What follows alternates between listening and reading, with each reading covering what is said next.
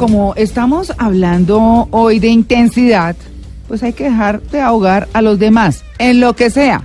No hay que sobreactuarse. Y para eso hemos invitado a Raquel Gómez, es coach certificada especialista en marca personal.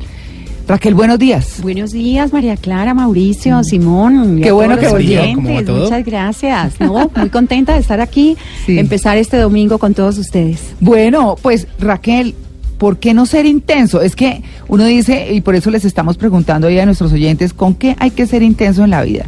Y es que ser intenso, la verdad, a veces le daña a uno el caminado.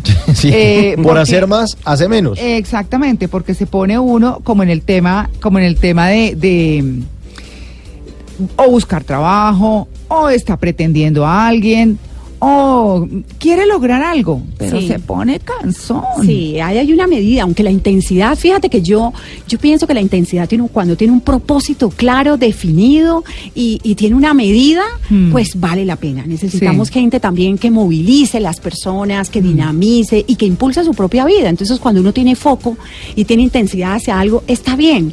Lo, lo difícil es cuando, y lo complicado es cuando nos sobreactuamos y pasamos unos linderos exagerados y ya se vuelve un trastorno de la personalidad. ¿Por qué? Porque pues invadimos los espacios de los demás, ahogamos a la gente, nuestra energía hace que como que ocupe todos los espacios y minimicemos los de los demás, empobrecemos a otras personas de manera inconsciente. Fíjate que en escenarios de gente muy tímida, em, pues hace, hace que genere hasta temor ver a una persona tan sobreactuada, porque hace que los demás no quieran ni siquiera levantar la mano. Entonces, yo pienso que como, como, como en una buena orquesta, en donde todos los instrumentos deben sonar armoniosamente, mm. un sobreactuado en algún momento de la vida debe mirar qué tanto impacto eh, positivo y negativo y, y, desde lo negativo está generando en los demás con su sobreactuación. ¿Y qué mm. está buscando? ¿Por qué lo hace? ¿No? Mm. Porque cuando la gente se sobreactúa, claramente tiene primero está comunicando, y tú que manejas también muy bien el tema de la comunicación, está comunicando algo que no es genuino, mm. pierde credibilidad. El público cada día es más consciente cuando nos oye o nos ve y la gente dice, esa persona no está siendo natural, no le está saliendo del alma, está, mm. está desbordada. Y seguramente por el ánimo de agradar. O también uno podría pensar que, como dicen por ahí, no muestre el hambre, ¿no? Exacto. sí, entonces, no, pues no, que no se note la necesidad, pues, eh, ¿no? Eso también puede ser. Hay que ponerle glamura a las cosas incluso cuando la pedimos, el que está mm. buscando un, un, empleo, el que está buscando una oportunidad, el que está buscando de pronto eh, eh, una relación, porque está mm. interesado en una persona. Pero cuando ya atraviesas unos linderos y como tú dices así, está buscando el hambre y se le ve una, una, una ansiedad ansiedad y una pasión desmedida, desbordada, pues hace que ya no sea tan interesante y que realmente nos sintamos abrumados y ahogados frente a una persona así. Sí, las relaciones son como un juego, como un ping-pong, ¿no? Sí. Entonces, como que uno responde, saca la pelota, ¡pum! Servicio, y el otro tiene que responder. Pero si uno mismo sale corriendo hacia la otra cancha y también le da la pelota y vuelve y corre, como que el otro dice, ya, me, me volvió loco. Y, ese, y ese ejemplo, Mauricio, que tú dices es chévere porque es como cuando tú lanzas a, la cancha un, la pelotica de ping-pong y a veces es hasta interesante dejarla pin, pin, pin, rebotar un poquito mm. antes de responder, o sea, no ser tan obvio. Mm. El sobreactuado tiene claramente un, un trastorno de la personalidad y tiene un trasfondo de, de una necesidad casi siempre primaria de llamar la atención y de ¿Ah, ocupar el centro. Ah. Y fíjate que, que, cuando vemos personas que están tan sobreactuadas en los diferentes espacios como un hábito recurrente, mm.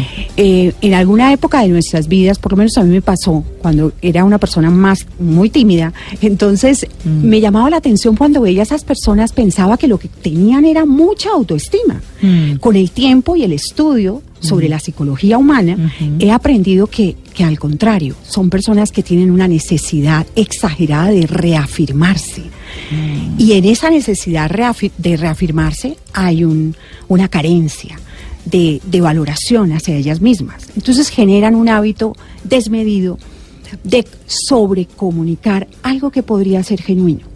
Bueno, es que uno se pone... Eh, a echarte para atrás. Sí. No, y entonces, eh, no, se encuentra uno con eh, esas personas que son intensas, por ejemplo, en lo romántico.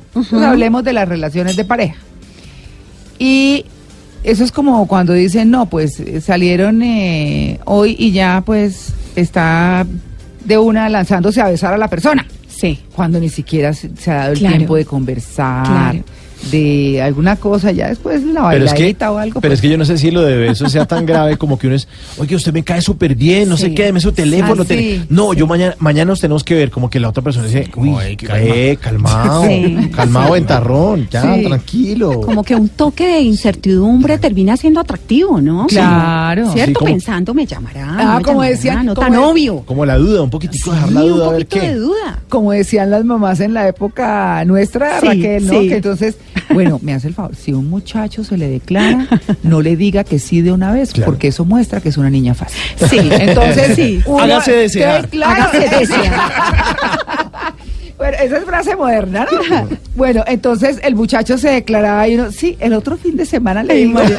total, María Clara, lo voy a consultar, lo voy a pensar. Cuando ya lo teníamos te decidido. No, pero uno estaba que se moría porque llegara el otro fin de semana para decir que sí. Sí. ¿No? Entonces sufriendo, pero eso era chévere, en medio de todo era una cosa interesante. Además, en esto también seguramente, y Raquel nos, nos sacará de la duda, habría como una un juego como, como una economía con la gente, con los demás.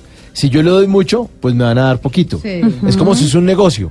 Si yo le demuestro mucho a María Clara que le quiero vender el carro y tal, entonces ella va a decir, ah, pues se lo compro más barato. Sí, sí, total. O sea, si yo le demuestro más, entonces ella va a tener ventaja sobre eso y va a decir, listo, como está tan canzoncito, le voy a decir que sí, pero si me baja el precio. O sospecha, o dice como, ese carro está ese como carro está como dañadito, porque me salir de él. Mira que eso tiene mucho que ver todo lo que ustedes están mencionando con inteligencia emocional y tiene que ver con habilidades blandas. Claramente el que se sobreactúa ¿Qué son habilidades sociales. Un segundo, un segundo. ¿Qué son habilidades blandas? Esas habilidades blandas son todo lo que conocemos como empatía, habilidad de mm. conectarse con los demás, de relacionarse, de mm. abrirse puertas. Y el mm. que se sobreactúa las tiene. Tiene habilidades sociales, puede llegar a un espacio y puede llamar la atención y centrar toda la atención en él que entre otras cosas hagamos la salvedad de que llamar la atención no es malo, porque cada quien en su trabajo, parado en un escenario, escribiendo un artículo, tú en tu programa, dirigiendo lo que tienes que hacer, cada uno en lo que hacemos,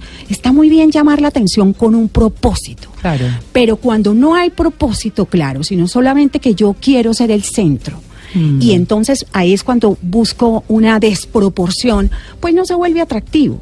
Entonces ya esa habilidad blanda pues ya no se vuelve eh, con el propósito interesante ni siquiera para los negocios, ni para una relación afectiva, ni para nada. Miren, esta frase me gustó mucho que la encontré hoy y me pareció que, que ha lugar para lo que estamos hablando de, de, de sobreactuarnos. Se murió una planta de tanta agua que le di. Entendí que dar de más aunque sea bueno, no siempre es lo correcto. Eso es, ah, qué buena Me encantó. Sí, sí, sí. Porque fíjate que tú, en las plantas podemos ver eso. Tú puedes, tienes que cuidar una planta, pero si tú la llenas de agua, la planta sencillamente se muere. Sí. Si le dejas de echar agua, también. Luego me pasó eso. requiere una desificación. ¿Te pasó? Sí, con un cactus. Ah, no, pero me, lo tiré, me, lo tiré, y lo sequé. Dios mío, pues claro. me regañaba yo, pero pues una vez que tenga agüita para mi gente y le eché agua, me lo tiré.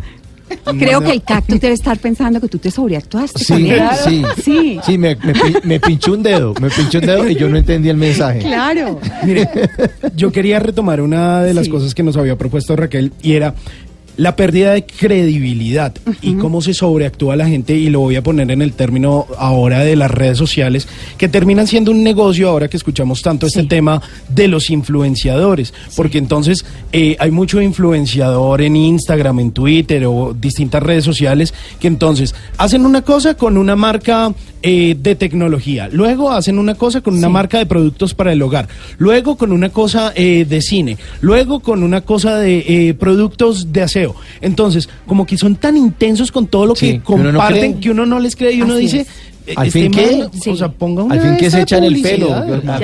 Ya, se nota que hay una transacción comercial ahí, pero que la persona no está contando una experiencia, no está haciendo un testimonio de una experiencia para que nosotros podamos decir, sabe que me parece interesante, yo también la voy a probar. Entonces en eso tienes razón, Simón, porque eh, y la verdad es que es que la intensidad en las redes sociales y la sobreactuación se ve clarísima hoy en día. Sí, pero es que es demasiado, ay, aquí manejando mi carro y uno, ay, hombre, debe ser tan bobo. Sí, Está manejándolo porque se lo prestaron ahí un par de días, hombre, no, se lo cree nadie. La sobreactuación es un problema también de comunicación. Fíjate que eh, cuando se entrena a una persona para hablar en público, para mirar a la cámara, para lo que más se le pide es sea natural, tenga fuerza, tenga pasión, tenga foco, pero sea genuino para que tenga credibilidad. Si no, no conecta.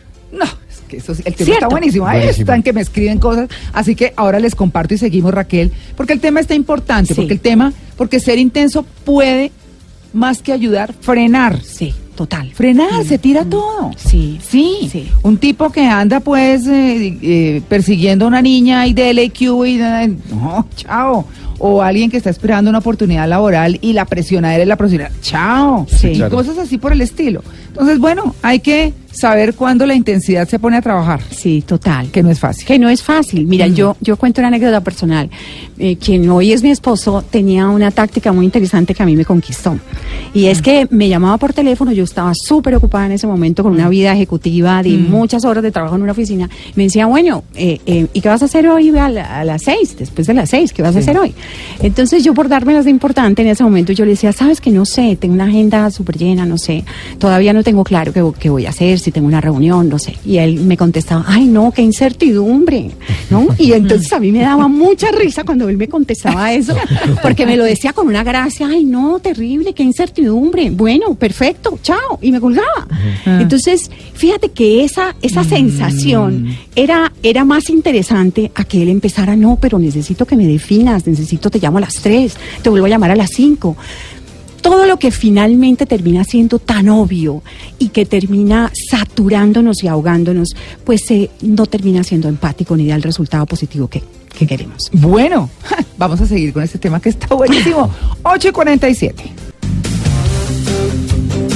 Bueno, hablando de intensos, ¿en qué tiene uno que ser intenso? En sus propósitos, creo yo. Total. Yo pienso que, que todo lo que sea no molestar a los demás después de esa justa medida, pues es importante. Eh, pero sí hay que ser, yo creo que hay un momento que sí hay que ser intenso cuando dice uno, este es mi propósito. ¿Qué tengo que hacer para desarrollar este propósito? Tengo que estudiar, planear, preguntar, investigar y empezar a tomar decisiones. Por ejemplo, ¿cierto? La intensidad tampoco es que sea mala per se. No, por supuesto que no. Y ahí cuando tiene un objetivo y un propósito claro, como tú dices, pues hay que hacerle, hay que insistir.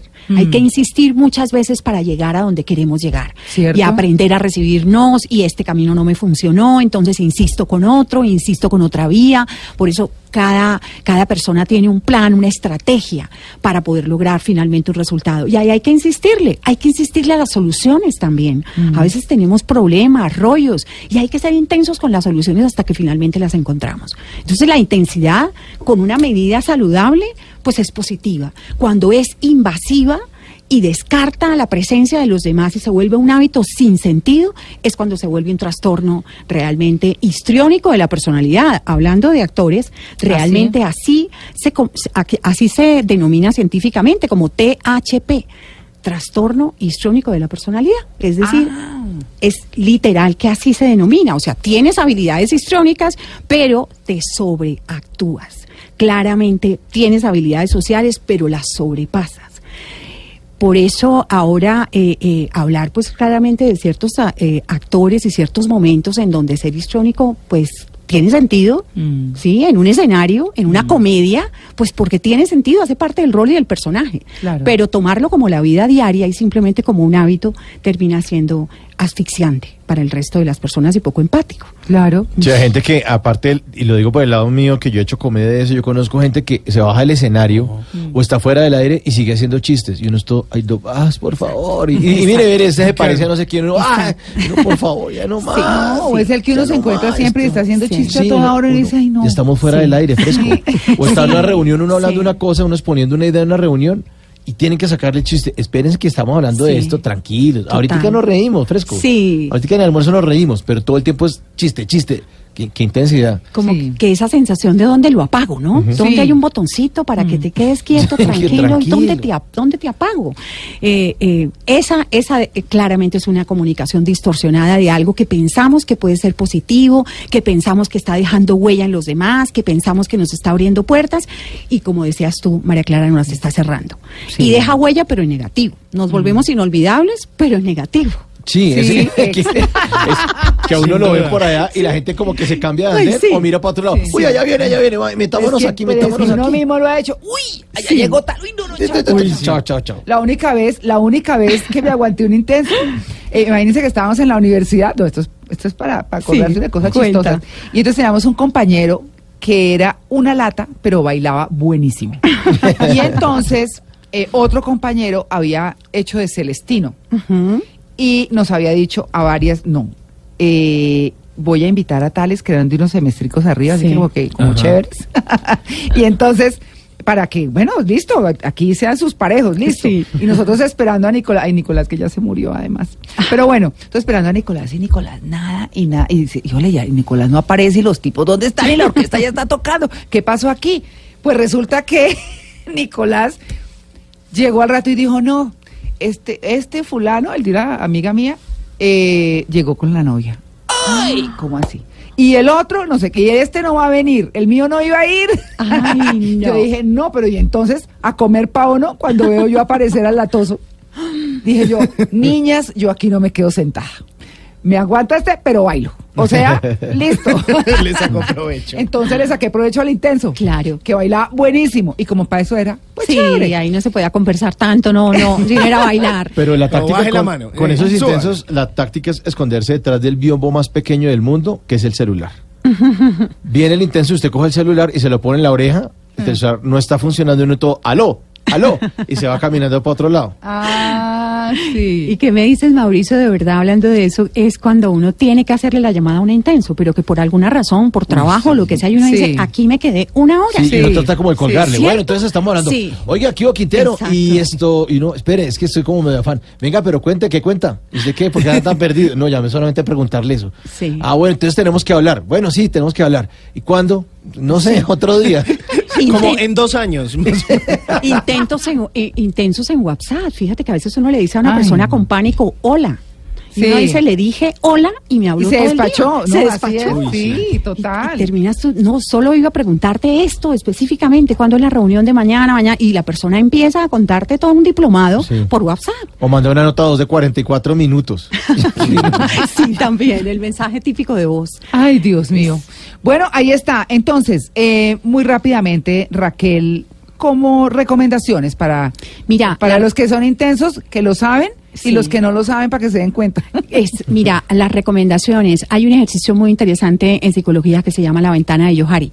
Y en la mm. ventana de Yohari hay una, hay una especificación de las, de un área que todos tenemos que es el área ciega. O sea, mm. la que ven los demás, pero nosotros no vemos. Y está clarísimo que nadie va a cambiar lo que no reconoce que tiene que cambiar.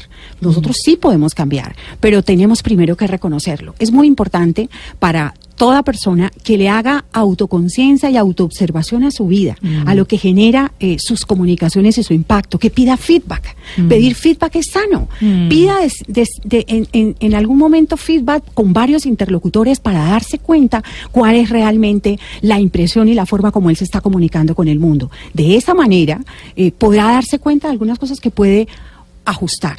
Porque lo cierto es que una autoestima saludable y una comunicación saludable tiene una medida, no una mm. sobreactuación permanente. Entonces, eh, eh, no tiene sentido que la persona asuma y toma un camino de manera testaruda y no lo quiera cambiar y ella misma se cierra puertas. Mejor dicho, no empuje que me encuneto. Exactamente. más o menos, más o menos. Una frase fantástica de mi marido cuando sí. está uno todo, como dicen los gringos, pushy, eh, no, tal cosa no empuje que me encune. Así es, sí, así es.